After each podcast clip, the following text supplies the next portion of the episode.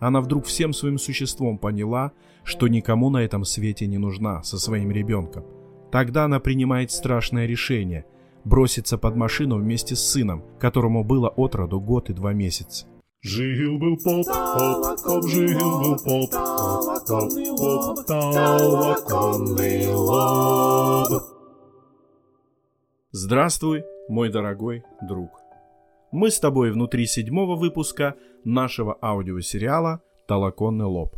И сейчас ты слушаешь эпизод про надежду, который, возможно, поможет тебе в трудных жизненных обстоятельствах не опустить руки. Так получилось, что этот выпуск новогодний. Так что с новым тебя 2022 годом.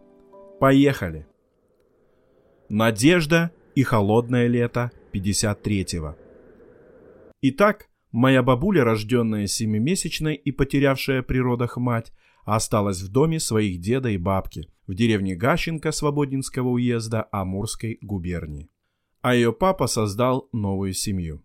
Через четыре года после рождения Надежды в семью ее деда, кузнеца Викулы, пришла беда под хлестким названием «раскулачивание». По сути, это был геноцид большевиков против зажиточных крестьян. А кузнец на селе – ну не мог быть незажиточным. А вот цитаты из протокола допроса Викула Максимовича Шевченко от 23 ноября 1937 года. Мое хозяйство до раскулачивания до 1931 года состояло из четырех лошадей, трех коров, 10-15 голов мелкого скота, засевал 15-17 десятин, имел двух сезонных работников – из сельхозмашин имел молотилку, на которой обмолачивал посторонним крестьянам и брал за это определенную плату. С 1926 года имел собственную кузницу в деревне Гащенко. Из построек были дом, амбар, конюшня, сарай. Короче говоря, в 1931 году мой прапрадед Викула Максимович был лишен имущества и отправлен на так называемую Оборскую ветку. Речь об Оборской железной дороге, история которой началась в 1928 году. Дорога строилась с целью вывоза леса и хозяйственного освоения прилегающих территорий.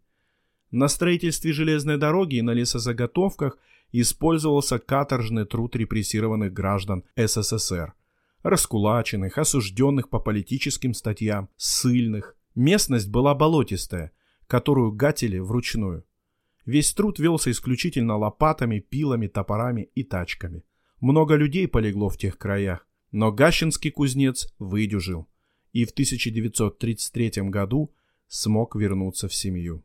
Но спокойно жить и работать прапрадеду дали лишь 4 года. В 1937 году с назначением на пост главы НКВД страны Ежова в СССР начался большой террор или Ежовщина.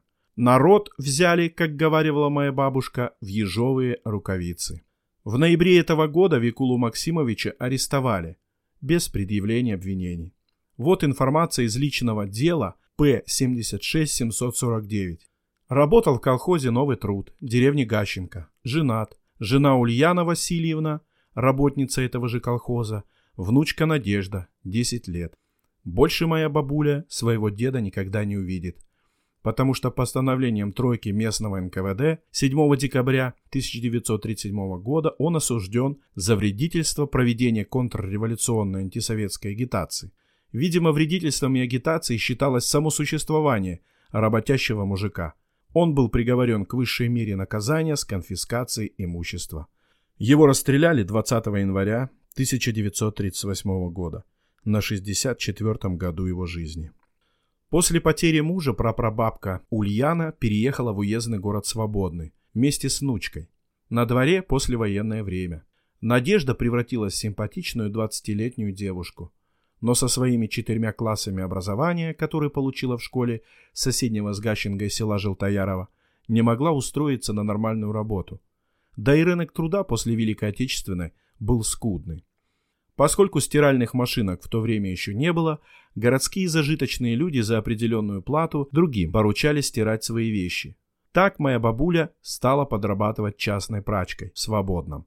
Однажды, приняв крупный заказ у женщины, она развешивала белье для просушки на улице. После войны по стране нередко бродили лихие люди.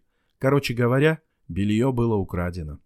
Заказчица была в ярости, ведь в ту эпоху вещи были на вес золота.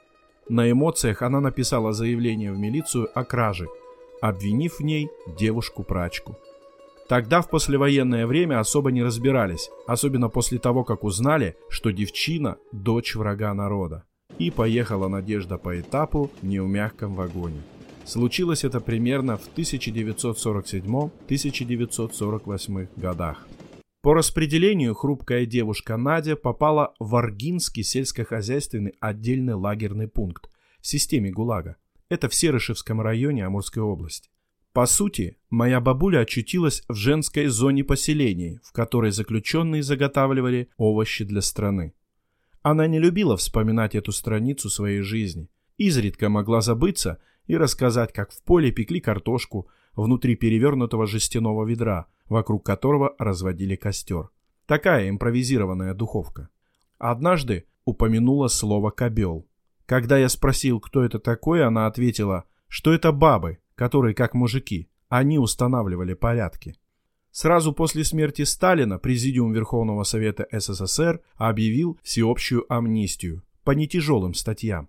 Из лагерей и колоний были освобождены более миллиона двухсот тысяч человек, что составило почти 54% общей численности заключенных.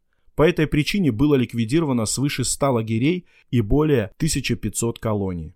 К лету 1953 года Аргинский лагерный пункт был расформирован и преобразован в одноименный совхоз. К тому моменту на руках Надежды Яковлевны уже был годовалый ребенок по имени Витя мой дядя, родившийся на станции Арга в 1952 году. Откуда он взялся, никто не знал, а бабушка молчала, как партизан. Может, было насилие или еще что. Об этом знает только Бог. Но известно, что в заключении она потеряла часть своих зубов. К тому моменту из жизни ушла прапрабабка Ульяна, а это значит, из родных у Надежды осталась только семья второй жены папы, Марии Ивановны, Якова Викуловича, так же как и его отца, расстреляли в 1938 В деле значилось активный участник контрреволюционной сектантской повстанческой шпионской организации за участие в подготовке вооруженного выступления против советской власти, за проведение антисоветской пропаганды. Хотя вся его вина была лишь в том, что он был баптистом, поскольку православные храмы позакрывались, а баптисты собирались у друг друга по домам. Это и сочли подозрительным. Перед арестом Яков успел закопать Библию в саду дома в Гащенке. Сейчас она хранится у одного из родственников. После расстрела его семья перебралась в Благовещенск. Моя бабуля добралась до областного центра только к концу июня, началу июля, холодного лета 1953 года. И это не ради красного словца. На тот момент, согласно температурным архивам, в Благовещенске было всего 18-20 градусов тепла, хотя в наших широтах лето нередко прохладно. Более того, холодно ее встретили и в семье второй супруги отца. И их можно понять. На дворе начало 50-х, а в семье пятеро детей, хотя и уже довольно взрослых, от 16 до 25 лет. Но два дополнительных рта – это была явная обуза. Ее с ребенком, конечно, накормили, дали переночевать, а утром она ушла, куда глаза глядят. Как мне рассказывали сестры бабушки по отцу после ее смерти, в их семье сохранилась история, которая могла обернуться трагедией. Мою бабушку сложно назвать церковной, но можно назвать набожной. Знаю, что она молилась, но в то время надежда впала в отчаяние. Она вдруг всем своим существом поняла, что никому на этом свете не нужна со своим ребенком. Тогда она принимает страшное решение – броситься под машину вместе с сыном, которому было от роду год и два месяца. В ту эпоху в Благовещенске не было такого потока машин, как сейчас, но она подгадала одну, которая ехала на скорости, и сделала шаг навстречу смерти. Рядом истошно завизжали тормоза автомобиля. Жил-был поп, поп, поп, жил-был поп, поп, поп, толоконный лоб. Дорогие друзья, если вам нравятся выпуски, то вы можете поддержать автора подкаста по ссылке в описании. Спасибо.